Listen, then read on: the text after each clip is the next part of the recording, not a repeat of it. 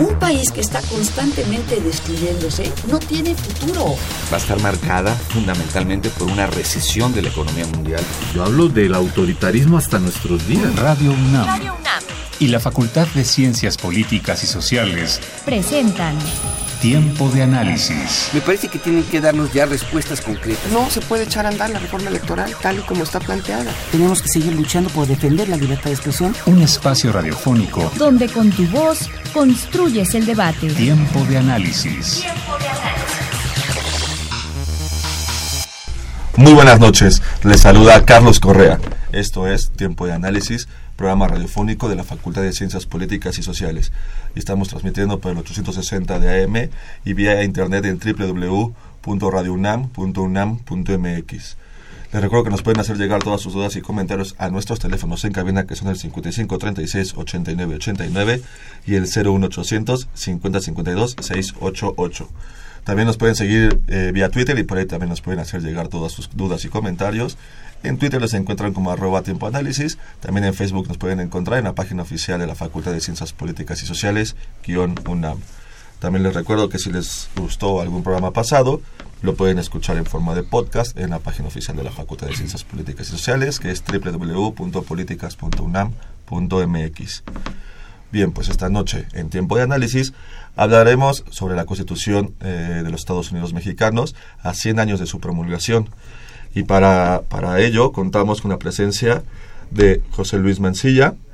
Él es profesor de la Facultad de Ciencias Políticas y Sociales y también es profesor de la Facultad de Derecho de la UNAM. Buenas noches, profesor. Muchas gracias, Carlos. Buenas noches. También se encuentra con nosotros en la mesa el profesor José Luis Camacho. Él es profesor también de la Facultad de Ciencias Políticas y Sociales. Buenas noches, profesor. Carlos, ¿cómo te va? Gracias. Muy buenas noches, amigos. Gracias por estar aquí. Y por último, se encuentra con nosotros eh, el maestro Mauricio Márquez. Este, y entre otras muchas cosas, hoy se encuentra para darnos el testimonio como bisnieto de Josafat Márquez, diputado constituyente por Jalapa de la Constitución, la Constitución de 1917. Buenas noches, Mauricio. Buenas noches, Carlos. Muchas gracias por invitarme. Bien, pues para abrir el tema, para abrir el tema en la mesa, eh, pues sería eh, bueno hablar de un contexto, un poco de historia, las bases de cómo surgió la Constitución y para eso creo que esta, esta pregunta es muy pertinente y, quiero ver quién, desea empezar con eso, es ¿por qué una constitución? Tocayito, adelante. Gracias, gracias, Carlos, eh, colega, tocayo, Mauricio. Eh, fíjate que hay una premisa fundamental en el constitucionalismo que es responder qué es una constitución, para qué una constitución, qué debe contener una constitución son algunas de las preguntas fundamentales que se requieren. Y pues en la actualidad lo que debemos de tener como punto de referencia al margen de n cantidad de teorías, ideologías, etcétera, es eh, tener claro que una constitución se convierte en el eje rector social, político, cultural, económico de un país determinado en un tiempo determinado. Esto es una presión muy importante porque en el constitucionalismo nosotros tenemos claro un eh, elemento fundamental. La constitución es constitución en el tiempo. Fíjate que, como bien dice aquí el señor profesor José Luis Mancilla, eh, debemos de iniciar comentando acerca de lo que es una constitución. Seguramente muchos amigos que nos hacen el favor de escucharnos eh, están confundidos y me sucede con mucha frecuencia porque me preguntan, se acaba de hacer la constitución y ya está cumpliendo 100 años, ¿qué pasa? Desafortunadamente ha habido esta confusión porque eh, gracias a una reforma a la constitución del 17, ahora tenemos los eh, habitantes de la Ciudad de México una constitución, una constitución local que nada tiene que ver, o sea, son cosas distintas, pero es importante que la gente lo sepa, que se acaba de hacer una constitución local para esta entidad que es la Ciudad de México, y otra cosa es la Constitución General, la Constitución Política de los Estados Unidos Mexicanos de 1917. Como bien dice el señor profesor Mancilla, todos los países en el mundo, los 193 países que se encuentran registrados en Naciones Unidas, deben de tener una constitución, que es una ley. La constitución es una ley y es la ley más importante que tienen los países.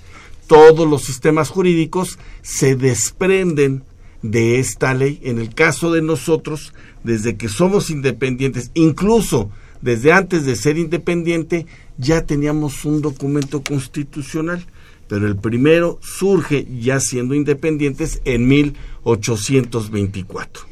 Tenemos la Constitución de 1824, la Constitución de 1957, me refiero a las federales, y la última, la de 1917. Y es la Constitución vigente que acabamos de celebrar el pasado domingo, 100 años de su vigencia. Así es. Aquí hay elementos muy importantes que recuperar, elementos históricos que lo más seguro tomemos aquí de referencia con, nuestro amigo Mauricio, ¿verdad? Eh, y elementos fundamentales de por qué, por qué una constitución, por qué es tan importante que un Estado, un país tenga una constitución. Porque ahí se van a establecer fundamentalmente los derechos de las personas. Vamos a ponerlo en términos muy generales para, para nuestra, nuestra audiencia.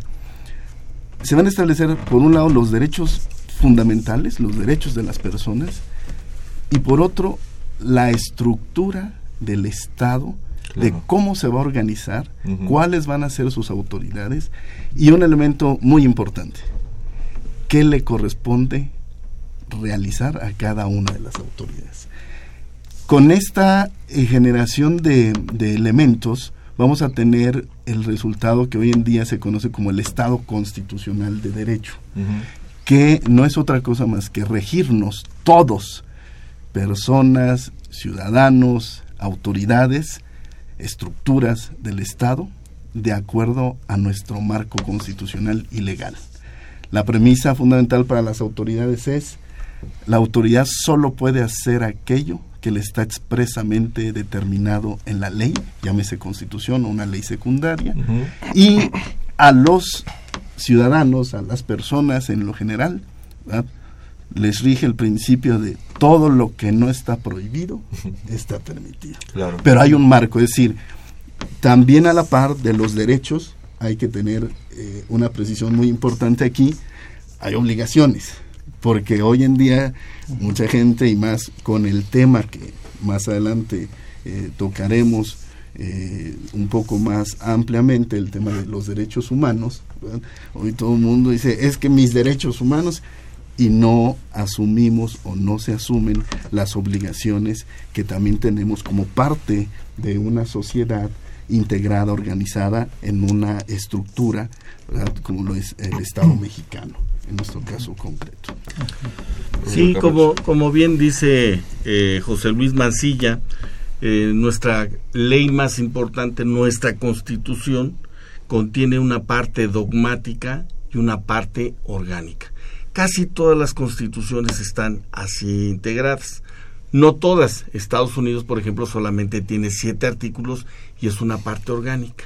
La nuestra tiene 136 artículos, los primeros 29 es lo que se conoce en la teoría constitucional como la parte dogmática y la parte orgánica es cómo está organizado el gobierno de la República. Y cuando hablamos del gobierno de la República, nos referimos a nivel federal, cómo eh, está dividido el poder, el poder legislativo, el ejecutivo, el judicial, cómo están organizados los estados eh, de, de, manera interior en el artículo 116 y también nos dice en el 115 cómo están organizados los gobiernos municipales, que es el ayuntamiento. Entonces, esa es la parte orgánica, los gobiernos, y ha dicho algo importantísimo aquí mi tocayo Mancilla, la competencia.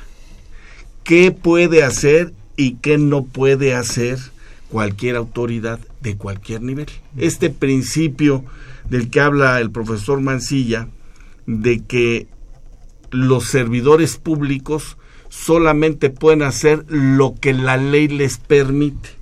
Tienen prohibido todo lo demás.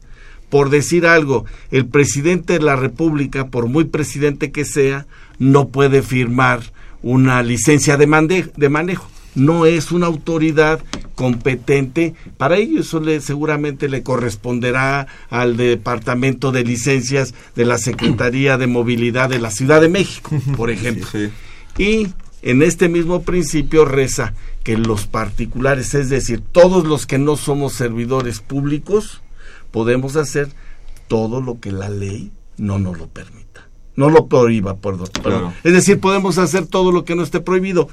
Eso es la Constitución. La Constitución tiene derechos, pero por supuesto que también obligaciones. Toda la norma es impero atributiva, la norma, la norma jurídica, y tendrá un derecho y tendrá una obligación. Y todo lo demás es la organización del Estado, las directrices, porque de ahí se desprenden todas las leyes federales y se desprenden incluso que pueden ser tomadas como leyes eh, reglamentarias, que son las constituciones de las 32 entidades de la federación. Muy bien. Eh, profesor, ¿quiere comentarnos algo? Sí, fíjate, complementando lo que dice eh, nuestro amigo el profesor Camacho, hay, un, hay un tercer elemento también bien importante, que son los instrumentos de defensa de la Constitución y de lo que eh, se conoce en la teoría constitucional como la defensa misma de la Constitución. Es decir, a quién le corresponde defender la Constitución. Y ese es un elemento muy interesante porque precisamente eh, uno de los, de los eh, principios que debemos tener muy en claro todos los, los ciudadanos, los habitantes de este país, ¿verdad? Es que tenemos que conocer nuestros derechos. Si no conocemos nuestros derechos, no vamos a saber cuáles son, ni vamos a, poder ubicar incluso si una autoridad nos está violentando la esfera eh, eh, de nuestros derechos. Pero además, no vamos a saber, en caso de, cómo defenderlos. Y es un, es un proceso muy interesante porque eh, hay, hay, un dato que en lo personal me preocupa y me alarma mucho, que es eh, el, uno, el, resultado de la encuesta sobre la constitucionalidad que realizaron en el 2011 el Instituto de Investigaciones Jurídicas de la Universidad Nacional y el entonces Instituto eh, Federal Electoral, hoy el INE, en 2011 dio un resultado eh, alarmante en el siguiente tema. 90% de los mexicanos desconoce su constitución. Pero hay un elemento más alarmante. De este número de, mexicanos que fueron también encuestados y que hacen, pues, eh, en términos estadísticos, una muestra muy importante, el 50% dijo que estaba de acuerdo en que se cambiara la constitución. Es decir, eh, eh, eh, es de tomar muy en cuenta porque ¿cómo puedo yo querer cambiar algo si no lo conozco? Claro. ¿No? Y dos, ¿cuáles serían las consecuencias? Porque vamos a llegar al punto de esta evolución constitucional de nuestro texto vigente de, del 1917, en el que adelanto mi punto, eh, yo estoy eh, totalmente celebrando. Hay mucho que celebrar, sí, hay sus deficiencias también, pero hay cosas que no son responsabilidad directa ni de la Constitución, ni del contenido de la misma. entonces, y eso lo vamos a ir viendo poco a poco en la, en la, evolución misma de estos 100, 100 años que son pues casi nada en la historia eh, propia de nuestro, de nuestro país. Fíjate que pudiéramos estar aquí un semestre y estaríamos platicando muy a gusto de la constitución, la constitucionalidad que es tan fundamental e importante porque de nada serviría que hubiera una constitución si no tenemos los instrumentos, como dice el maestro, para que se cumpla lo que dice la norma. Pero eso a lo mejor tendríamos otra oportunidad para platicar sobre los controles, eh, controles constitucionales. Yo creo que lo que preguntabas, Oscar, Carlos, perdóname, Carlos. No. En un, en un principio era ¿por qué la Constitución? ¿Por qué la Constitución del 17? Y entonces hemos dicho que desde que somos independientes hemos tenido un documento constitucional que rige nuestras vidas. En 1857, en febrero de 1857, se aprobó una constitución que contemplaba 124 artículos, perdón, 128 artículos. Vino el porfiriato, donde hubo alteraciones fundamentales al documento constitucional, vino eh, eh, la lucha electoral con Madero en el 10, la caída de Díaz, la actitud contraria a la norma y al espíritu que debió de haber sido de un militar del Chacal Huerta y el asesinato de Madero y del presidente Carranza, perdón, del, del vicepresidente Pino Suárez. En este momento, ¿verdad? El Estado de Derecho, el Estado constitucional de Derecho se había roto. No en ese momento ya no operaba la norma, se había disuelto el Congreso. El Chacal Huerta había disuelto el Congreso. Y es en ese momento cuando Carranza, siendo gobernador de Coahuila, en primer lugar solicita al Congreso local una, una autorización para que se forme una fuerza constitucionalista. Es el origen del ejército mexicano, el 19 de febrero de 1913. Ese es el origen, el, este decreto de Carranza nace como un ejército constitucionalista y desde mi punto de vista sigue siendo nuestro ejército mexicano un ejército constitucionalista. Y de ahí viene el plan de Guadalupe.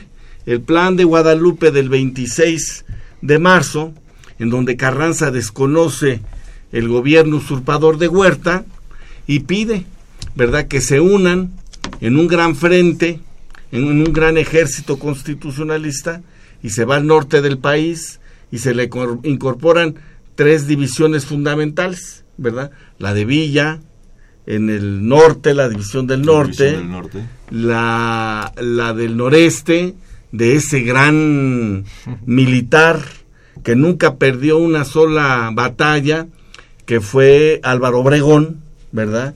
Incluso con Villa, que también era un gran estratega militar, ahí está eh, la batalla de Celaya, donde pierde el brazo el, el el general Obregón, en fin, había un ambiente de que pedían que hubiera una nueva, de que, de que imperara la constitución, ¿verdad? Porque no había en ese momento ya el orden constitucional.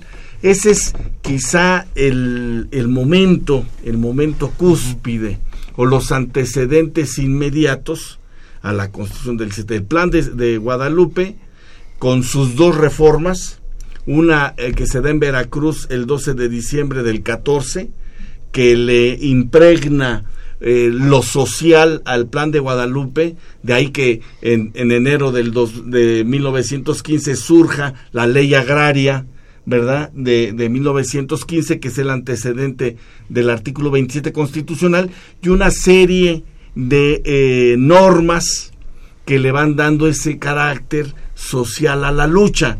Primero era una lucha política la de Carranza y se le incorpora el elemento social. Y la segunda reforma del plan de Guadalupe, que es del 14 de septiembre del, eh, del, del, 14, del 16, 14 de septiembre de 1916, donde se le incorpora ya el término de que deba de haber un Congreso Constituyente, porque no se había hablado de un Congreso Constituyente, se había hablado de que de nueva cuenta la Constitución del 57 imperara, pero no que hubiera una nueva Constitución. Hasta ahí, con esta reforma del 14 de septiembre y el 19 de ese mismo mes, cinco días después, Carranza convoca a que haya elecciones el 22 de octubre y que se junten el 20 de noviembre en Querétaro, para que inicien los trabajos el primero de septiembre al 31 de enero. Quizá y lo único que nos saltamos es la convención de Aguascalientes, pero aquí íbamos a aventarnos toda la noche. Entonces ya llegamos al Congreso Constituyente, de Querétaro. En el Teatro Iturbide. En el teatro en aquel entonces de Iturbide, que se había, se había fundado, se había inaugurado en 1852 como Teatro Iturbide en honor pues del emperador Iturbide, esa es la verdad, que tiene su, su participación importante en la historia de México, puesto que él le toca con Donojú en 1821 firmar los tratados donde se acaba el vínculo con el reino con el reino de España. Pero ya estamos ahí, ya estamos en el constituyente para que también Mauricio nos cuente nos cuente su parte. Pero a ver, licenciado, ya llegamos ahí, ¿qué, qué, qué más podemos platicar? Antes de que el profesor este Mancilla nos diga también su parte, ya habiendo llegado a esta etapa del constituyente en el Teatro de Turbide, vamos a ir a nuestro primer corte de la noche y también vamos a regresar con nuestras anécdotas que Mauricio Márquez nos, nos trae. Vamos al primer corte de la noche y regresamos.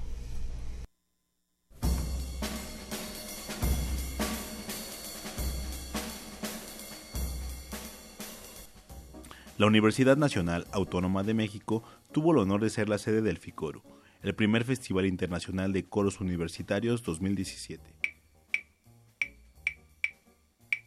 El festival se llevó a cabo los días 1, 2, 3 y 5 de febrero y contó con la presencia de grupos corales de instituciones universitarias nacionales e internacionales, conformados por jóvenes universitarios y directores de gran trayectoria musical.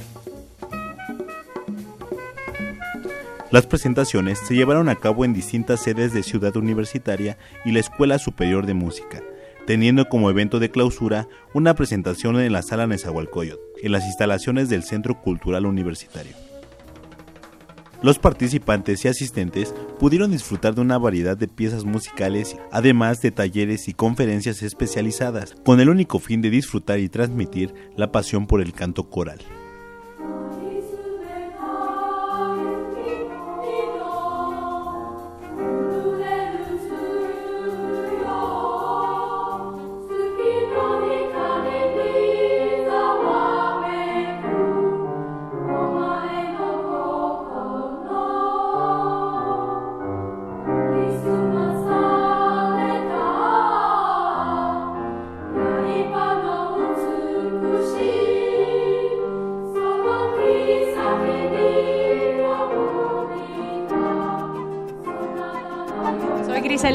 Directora del coro de cámara de la Universidad de las Artes de La Habana, que estamos aquí participando en el primer Festival Internacional de Coros organizado por la UNAM, el FICORU. Y bueno, queremos mandar un saludo al programa Tiempo de Análisis de parte mía y del coro de cámara de la Universidad de las Artes de La Habana. Estamos muy felices de estar aquí con ustedes. Mi nombre es José Luis Sosa, soy director del coro de la Universidad Panamericana. Estamos muy orgullosos y honrados de que la Facultad de Ciencias Políticas y Sociales aquí de la máxima casa de estudios, la UNAM, nos haya recibido y nos haya agregado con tanto cariño y con tanto gusto. Yo soy Edgar Domínguez, soy el director del coro de la Facultad de Contaduría y Administración y mando un saludo al programa Tiempo de Análisis. Mi nombre es Luis Alberto Alvarado Aspeitia, venimos de la FES Cuautitlán y mandamos un saludo muy cariñoso a Tiempo de Análisis. Hola, mi nombre es Julio Morales, soy el director de Vox Populi Project de la Universidad Veracruzana y le mando un saludo a Tiempo de Análisis. Me llamo Gisela Crespo, soy la directora del coro de cámara de la UDLA y pues mando un saludo para Tiempo de Análisis y nos da mucho gusto también que Tiempo de Análisis se haga eco de esto nuevo y bueno que está ocurriendo en la universidad. Una vez más, la UNAM y la Facultad de Ciencias Políticas y Sociales abrieron sus puertas hacia nuevos horizontes en pro de la música y la cultura.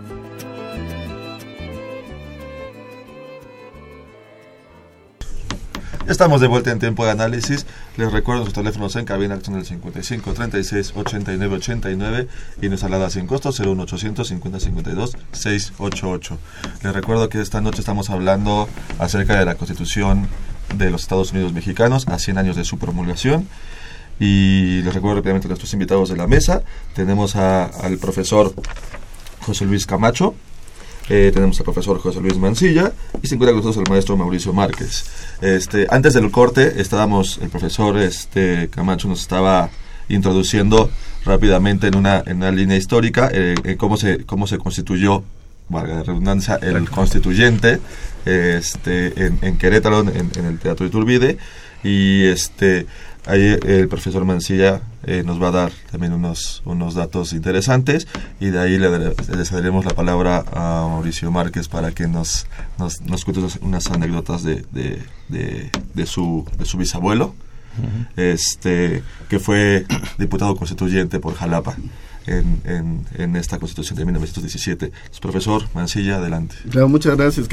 Y uh, agregando algunos elementos eh, a, los eh, puntos señalados por el maestro Camacho, también es importante eh, señalarle a, nuestra audiencia que la constitución, nuestra constitución vigente es producto de movimientos sociales, pero también movimientos culturales. Es decir, eh, un, un, una parte muy importante eh, que, que, ayudaron a, sembrar algunos principios que hoy tenemos en nuestra constitución vigente eh, son las aportaciones de, de pues, Ricardo Flores Magón, ¿verdad? Con, con, todo un trabajo muy importante focalizado a cuestiones laborales. Ya el maestro hacía muy buena referencia al tema de la ley agraria que luego también se convierte eh, en, en, los principios del artículo 27 y que hay que recordar que uno de los, de los elementos eh, eh, importantes que se conoce en la, en la tradición constitucional como la aportación del constitucionalismo mexicano al constitucionalismo eh, universal, pues es estos derechos sociales, ¿no? El aspecto educativo. Fue precursor en eso. El aspecto de eh, los derechos sociales, uh -huh. como en particular lo va a ser el agrarismo, y los derechos en materia laboral. ¿verdad?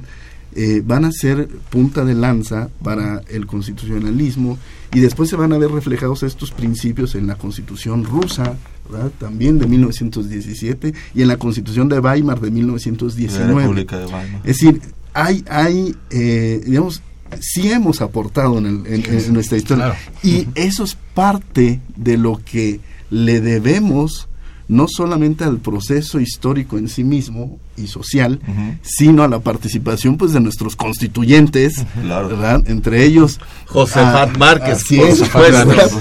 Es decir, porque eh, déjame decirte algo, hay un elemento ahí eh, importante de el conocimiento de la realidad social, política, económica, cultural del país en ese momento, uh -huh. los conocimientos que, que, que, debían de haber tenido uh -huh. también, porque el trabajo, a pesar de que eh, nuestra constitución tenía como el, el, resultado constitucional del 17, tenía como punto de partido el proyecto del, presi del, del presidente Carranza, uh -huh.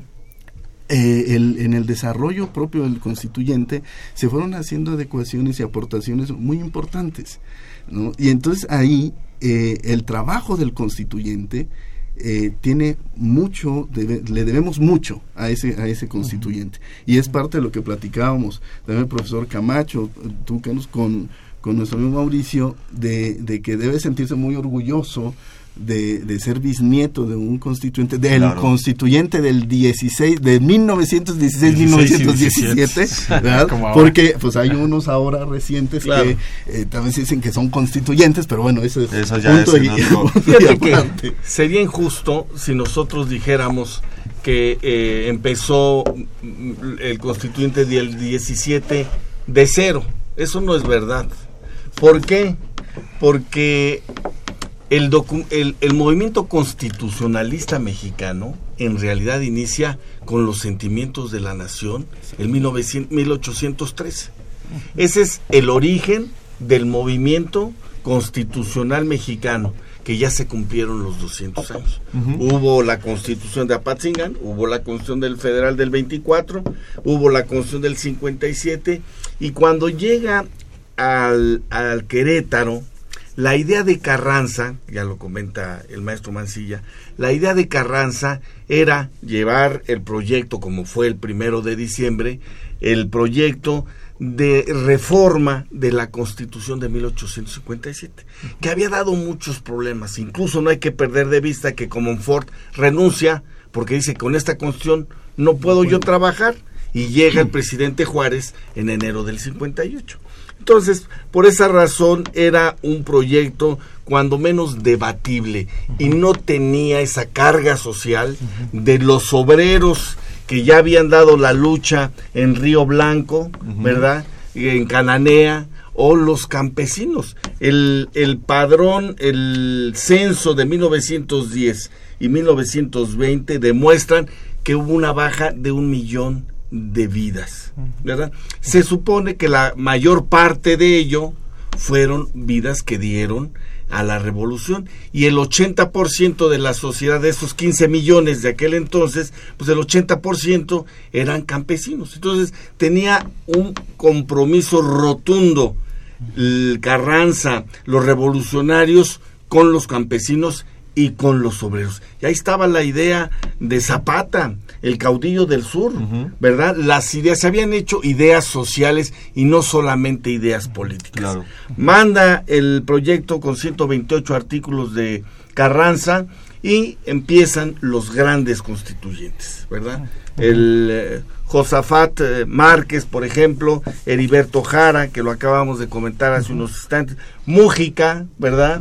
Que es eh, un ícono del constituyente del 17, Juan de Dios Bojorques, que es de los cronistas, Félix Palavicini, que escribe también otra crónica y que era dueño del periódico El Universal, Luis Manuel Rojas, en fin, eh, son 218 constituyentes. La eh, doctora Patricia Galeana, que es una destacadísima mexicana conocedora del constitucionalismo, ha afirmado hace unos días que no son 218, que son 219.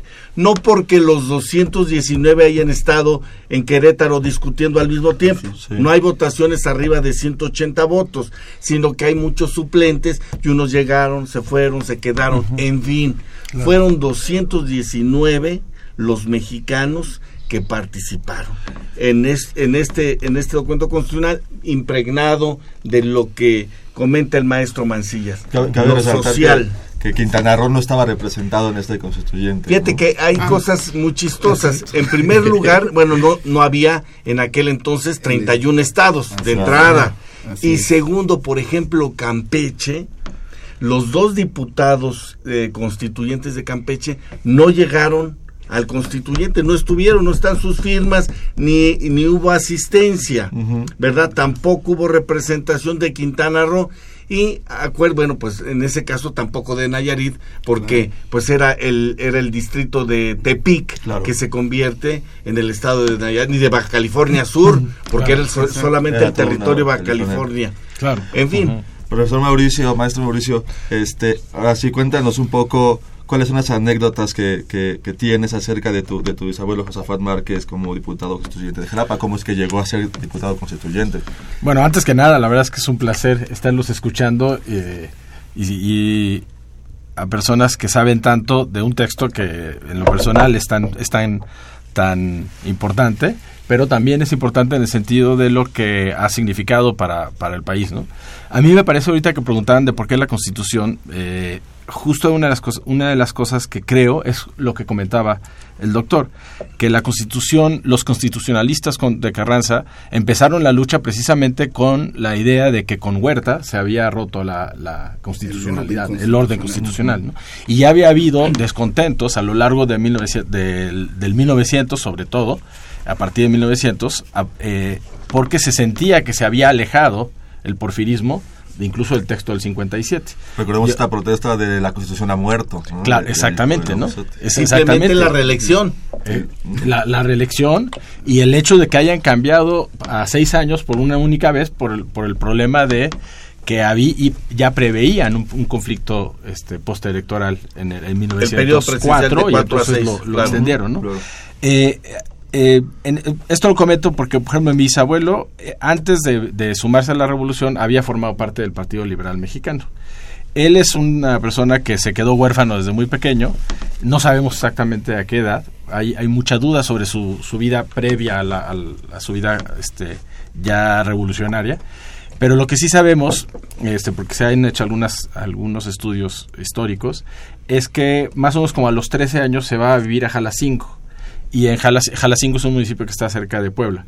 Eh, y, de, y de ahí aprende a ser telegrafista y regresa ya como telegrafista a, Jalapa y, los, y lo, lo designan jefe de telégrafos de, de, de, Las Vigas, que es un pueblo cerca de Jalapa. Después de Gilotepec, que ahí se casa con mi bisabuela, que es de la, que las de la zona de San Rafael, y después de Misantla. Y digo esto porque realmente es en esa zona en donde él, asienta, digamos, su, su movimiento político. Ya, y es como telegrafista que se suma a la revolución.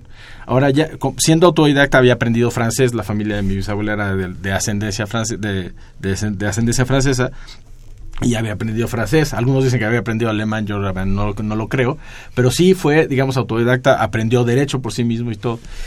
Y se suma a la, a la revolución, hasta donde tengo entendido, con un general de Puebla, en Chingahuapan, eh, que se llamaba Esteban Márquez. Sospechamos, pero no sabemos de cierto, que posiblemente haya habido alguna relación, alguna relación familiar. Y poco a poco va avanzando y se va uniendo, digamos, justo al sector o a las fuerzas o a las facciones más progresistas de la revolución en el estado de Veracruz, que son Heriberto Jara, en primera instancia, Adalberto Tejeda, posteriormente, y Cándido Aguilar. Él es de alguna manera cercano a todos ellos, y yo creo que independientemente de su trayectoria militar, en dos ocasiones estuvo a punto de ser fusilado y que lo, salvaron los pobladores de, de, de San Rafael, o por lo menos así la cuentan las anécdotas este, muy, muy sentidas de mi, de mi tía abuela, que fue con la que yo alguna vez platiqué, su hija, este, pues decía, no, sí, a tu bisabuelo, y decía que una vez fue con Bombín a hablar con Esa antes de las, antes de la, de la revolución, porque él decía que así como Teodoro de Esa era un buen gobernador, él, él era un buen jefe de telégrafos, ¿no? Pero sí es una persona que desde el, desde, desde el inicio, incluso antes de la revolución, ya está muy metida con el tema de las injusticias y de la gran brecha que hay entre el texto de la Constitución. Él es un constitucionalista en un principio en el sentido de la Constitución del 57. Y creo que se nos olvida muy frecuentemente que también cumplimos 160 años de la Constitución del 57. Y es justo, digamos, con, el, con la idea de, de volver a la letra y al espíritu de la Constitución del 57 como se suma la revolución.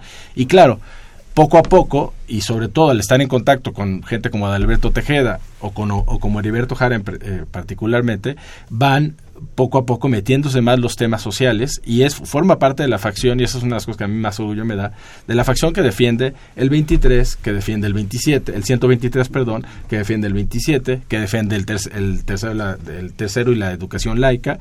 Él aunque formaba parte de una facción muy anticlerical como era la de Tejeda era relativamente moderado e incluso muchas veces sirvió en su cercanía con Tejeda, que al final fue como con el que más estableció relación, eh, para moderar algunas de las posturas muy radicales de Tejeda.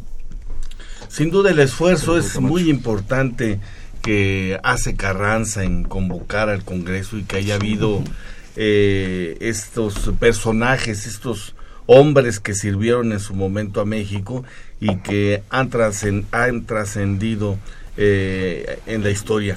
Pero no hay que perder de vista dos cosas sobre la constitución que decías. El preámbulo, es decir, la pequeña introducción de la constitución del 17 que se aprueba el 31 de enero y que se da a conocer, se promulga el 5 de febrero, no en el Teatro de la República, pero sí en Querétaro, porque ahí estaba eh, asentado en ese momento los poderes y estaba Carranza, dice textualmente eh, la Constitución, esta es la Constitución del 57, nada más que reformada. Pero eso a veces puede dar confusión, puede confundir a la gente. Nuestra Constitución del 17 en realidad es la del 57 pero reformada íntegramente por una razón, porque el artículo 128 de la Constitución del 57 no permitía que hubiera una nueva constitución. El 127 decía, ustedes pueden modificarla o reformarla, todo lo que usted no había cláusulas pétreas como la del 24, pero no podía haber una nueva constitución. Entonces Carranza, respetando esa idea del constitucionalismo, dice, es nuestra constitución. Además había algo que era muy interesante. En ese, en ese momento el país estaba complicadísimo, o sea, no estaban los gobiernos constituidos en los estados de la República. Para que hubiera reformadose la constitución del 57, a lo mejor hubieran pasado 10 años y no se hubiera logrado. Por esa razón, se pensó en convocar a un Congreso Constituyente para que juntos y dándole esa atribución que solamente le puede dar la Constitución, pudieran hacer una nueva. Y fíjate que en ese sentido, perdón Carlos, eh, a, mí, a mí una de las cosas que me parece más importante de los constituyentes, yo cuando me ponía a, leer, por interés histórico mío y también por la cuestión de que había participado ahí mi bisabuelo, me, me, me daba cuenta de la importancia que tuvieron los constituyentes para poder establecer, digamos, las condiciones de pacificación. Si bien es cierto que había habido una guerra de facciones que fue la más, la más cruenta contra los villistas y zapatistas, uno de los principios a través de los cuales, o algunos de los ideales que permitieron que, Carranza venciera, uno fue la, legalidad desde el principio, desde el plan de Guadalupe. Pero la otra fue cómo algunas de las personas, entre ellos Heriberto Jara, Luis, eh, Luis Cabrera, que, le, que convencieron a Carranza de incluir los temas sociales. No nada más fue, fue la, ley 6 de enero, sino también la que creo que fue en mayo de la ley obrera, que reconocía por primera vez, y, por primera vez en la historia y por primera vez, y como, como bien decía el doctor, eh, eh, daba un, era un hito en la, en la historia del mundo porque por primera vez había una constitución social y se establecían en una, en una Carta Magna leyes que ningún otro país habían establecido y ni siquiera en algunos casos ni siquiera se había pensado. Y, creo que una de las cosas que los constituyentes hicieron fue que lograron establecer las, las, las reglas al interior del constituyente para que se fueran canalizando las distintas fuerzas sociales. Un caso bien, muy interesante es que desde el 20, del 20 de noviembre hasta que empiezan las sesiones ya ya del constituyente, todo el proceso de credencialización de los constituyentes, para ver quién realmente era, formaba parte del grupo, no solamente el grupo que había ganado, que obviamente se trataba un poco de eso, sino también de gente que no, ahora sí que no se colaran los porfiristas o que no se colaran ideas retrógradas, y fue todo un proceso súper interesante, a través del cual incluso mandaron para afuera este en algunos casos de una forma bastante fue el club de Toby solamente el de Carranza vamos, a ir a... vamos a ir a nuestro último corte de la noche y ahorita vamos a regresar. Eh, vamos a la última cápsula y volvemos bueno eh, esta última cápsula es, eh, es, una información que nos envía este nuestro compañero Guillermo López Pineda desde Canadá vamos a escucharla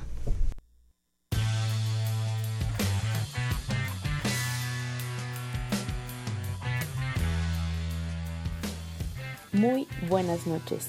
Les saluda Jessica Mejía y con información de Guillermo López Pineda les presentamos la siguiente cápsula informativa. A 10 días de haber tomado oficialmente el cargo de presidente de Estados Unidos, Donald Trump ya ha firmado una serie de órdenes ejecutivas relacionadas directamente con sus propuestas de campaña desde que inició su campaña política, el nuevo presidente de Estados Unidos ha centrado gran parte de sus discursos y objetivos de política interna y externa en la relación con México. Temas como la construcción del famoso muro y la renegociación del Tratado de Libre Comercio de América del Norte han sido motivo de numerosos debates a favor y en contra en medio de este contexto, poco se ha hablado del otro actor que está relacionado directamente en este asunto y que comparte la frontera del norte de Estados Unidos, es decir, Canadá. Contrario a la postura del nuevo gobierno estadounidense, Canadá se ha distinguido por promover la migración hacia sus territorios.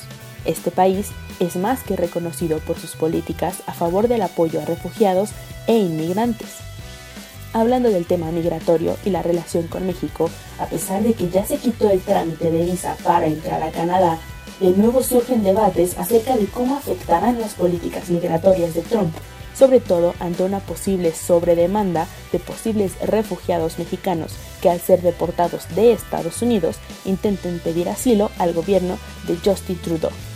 El otro gran tema que ha despertado polémica en los últimos días es la postura de Canadá ante la renegociación del Tratado de Libre Comercio de América del Norte, sobre todo después de que surgieron artículos en algunos diarios internacionales como El País, en los que se argumentaba que miembros del equipo del primer ministro Justin Trudeau darían prioridad a salvaguardar y negociar los intereses canadienses en un sentido bilateral con Estados Unidos a partir del cual surgió una gran crítica en la que se evidenciaba que probablemente no habrá un gran apoyo por parte de este país hacia México. Finalmente, cabría decir que un claro ejemplo de lo anterior son la aprobación para la construcción de los famosos oleoductos prohibidos por Obama, el Keystone XL y Dakota Access, pues en el caso del primero atravesará desde los territorios de Alberta hasta las costas del Golfo de México. Desde la perspectiva canadiense, es claro que debe ser cuidadosamente establecido una relación amistosa entre los gobiernos de Trump y de Trudeau, ya que al igual que el caso mexicano, el 80% de las exportaciones canadienses tienen como destino el mercado estadounidense. Continuamos en tiempo de análisis. estamos de vuelta en tiempo de análisis. Les recuerdo rápidamente nuestros teléfonos en cabina, que son el 55 36 89 89, donde nos pueden hacer llegar todas sus dudas y comentarios, y en Twitter, arroba tiempo. Rápidamente les leo, eh, tenemos un comentario en Twitter, simplemente eh, les mandamos saludos a arroba cherna78, que nos escucha desde La Paz, Baja California. Muchas gracias por escucharnos. Eh, tenemos una llamada del señor Ramírez Naucalpan, que nos comenta, el PRI nunca ha respetado la Constitución Muchas gracias, señor Ramírez, por su, por su comentario. Y por último tenemos eh, una llamada de la señora Servin que felicita el programa y también felicita a los invitados de esta noche. Muchas gracias. Ese comentario de si es de Naucalpan es de un panista. ¿no? no, fíjense que no tendría sentido el hablar de la constitución del 17 a 100 años y ahí quedara. El México de hoy es un México muy distinto al de hace 100 años éramos quizá 14 millones de habitantes y ahora somos alrededor de 126 millones de mexicanos. Y en este periodo, tú tienes muy bien los datos, este Tocayo, eh, muy bien eh, los datos acerca de qué cambios ha habido, cuántos cambios ha habido, y es así como entendemos lo que está pasando ahorita, porque ha sido la transformación del país en 100 años. Claro. Fíjate, precisamente por eso yo hacía la referencia de ese principio constitucionalista que, que ha venido en, el tiempo de la constitución es constitución en el tiempo, es decir, la constitución al ser también un producto cultural humano es dinámico. También eso es algo muy importante porque luego la gente dice, es que debe de estar allá eh, como 1917, las condiciones, las situaciones son distintas, pero lo que no cambia son los principios fundamentales. Es decir, los derechos fundamentales, los derechos que tenemos las personas, los derechos, por ejemplo, que tienen las audiencias hoy en día. Es decir, hemos avanzado eh, eh, eh, mucho. Yo por eso decía también que hay mucho que celebrar. ¿Por qué? Porque también hemos, debemos de celebrar la igualdad que se tiene entre hombres y mujeres, el voto que se reconoció a, a, mediados del siglo XX a las mujeres, los derechos que se reconocen a las comunidades y pueblos indígenas también, es decir, hemos, hemos venido evolucionando. Lo que ocurre es de que también a veces eh, eh, el tema de ser, del desconocimiento de estos principios fundamentales de, de nuestra constitución, nos lleva también, o como sociedad, eh, eh, eh, de manera integral, también a un proceso muy, muy delicado que hoy en día nos tiene y que a mucha gente por eso la mantiene alejada quizá de, de la Constitución y, de las leyes. Se sienten ajenos a la Constitución. Se sienten ajenos, pero además, ¿sabes qué ocurre? El tema de la impunidad. Cuando la gente ve la impunidad, y que deviene inclusive de las propias autoridades. Hoy tenemos estas historias de Duarte, de, de los gobernadores, y entonces la gente dice, ¿para qué una constitución? O sea, ¿para qué queremos una constitución si los delincuentes están allí, nadie los ve, alguien son cómplices, quién los protege y por qué?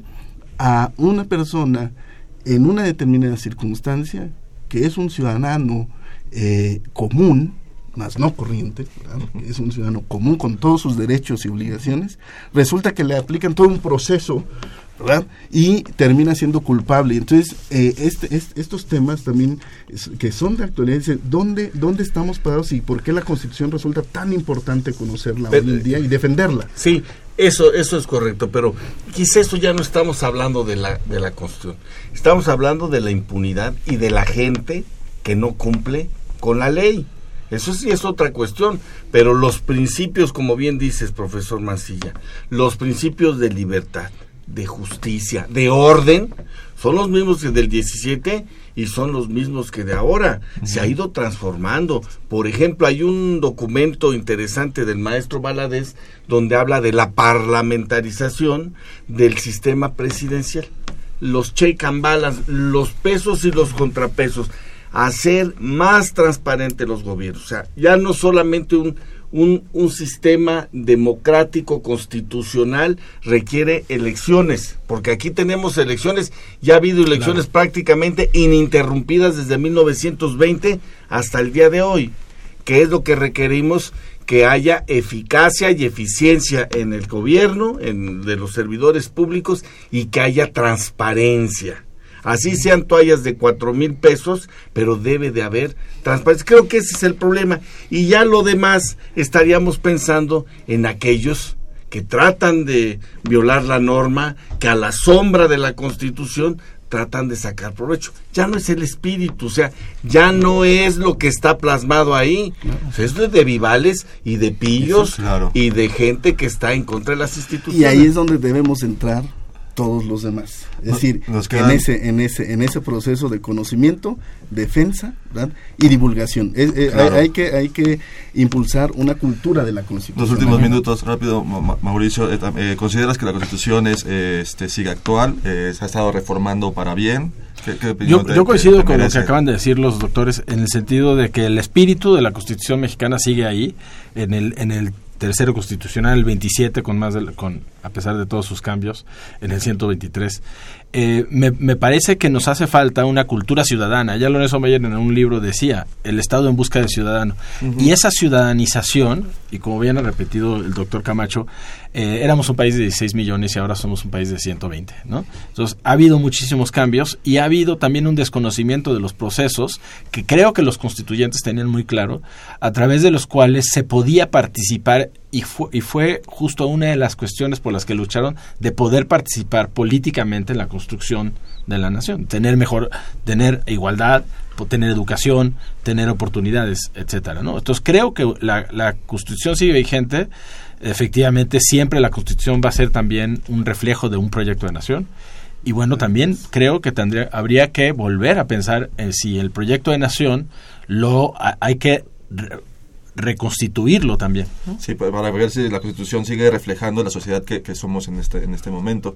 Pues eh, quiero agradecerles a, los tres por haber estado esta noche con nosotros. Muchas gracias, profesor Camacho, profesor Mancilla. Muchas, gracias, maestro Mauricio Márquez. Muchas, gracias. por haber estado con, con estas eh, anécdotas de, de tu bisabuelo, constituyente por el distrito de Jalapa. Este, y también quiero darle gracias a nuestros a nuestro auditorio por habernos escuchado esta noche. Les recuerdo que tenemos una cita el próximo miércoles en punto de las 8 de la noche eh, por aquí por el 860 de AM Radio UNAM o por internet en www.radiounam.unam.mx. Eh, este programa fue eh, producido por la Coordinación de Extensión Universitaria a cargo de Luciano Mendoza. en la producción estuvo Claudia Loredo. en los controles estuvo don Humberto Sánchez Castrejón. En la continuidad, Tania Nicanor. Eh, en la producción de cápsulas estuvo Jessica Mejía, o si el segundo, y un servidor, Carlos Correa. Y pues me despido de ustedes, que tengan muy buena noche. Esto fue Tiempo de Análisis. Tiempo de Análisis. Una coproducción de Radio UNAM y la Coordinación de Extensión Universitaria de la Facultad de Ciencias Políticas y Sociales.